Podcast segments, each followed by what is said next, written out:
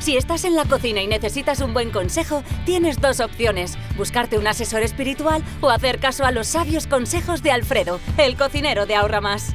¿Sabes desalar correctamente el bacalao? Venga, pues te voy a dar unos consejos para hacerlo como todo un profesional. Lava bien los lomos o las migas de bacalao con agua fría. Introduce el pescado en un colador pequeño y mételo dentro de un bol o recipiente grande. Cúbrelo con agua muy fría y hielo para favorecer el desalado, poniendo la piel hacia arriba, de manera que quede libre, no prensada por el peso del pescado. Esta parte es la que más cantidad de sal contiene. Cambia el agua cada 6-8 horas. Yo te aconsejo hacer 4 cambios al día, añadiendo siempre agua muy fría. Tras dos días y medio obtendrás lomos totalmente desalados y tras medio día o un día obtendrás las migas en su punto.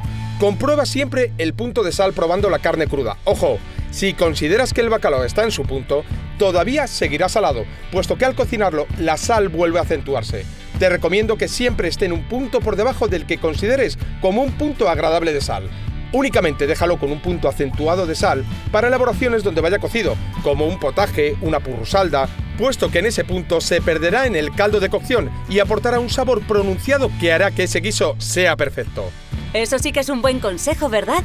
Pues síguenos y permanece al tanto de los mejores trucos para convertirte en todo un cocinillas con Alfredo, el cocinero de Ahorra Más.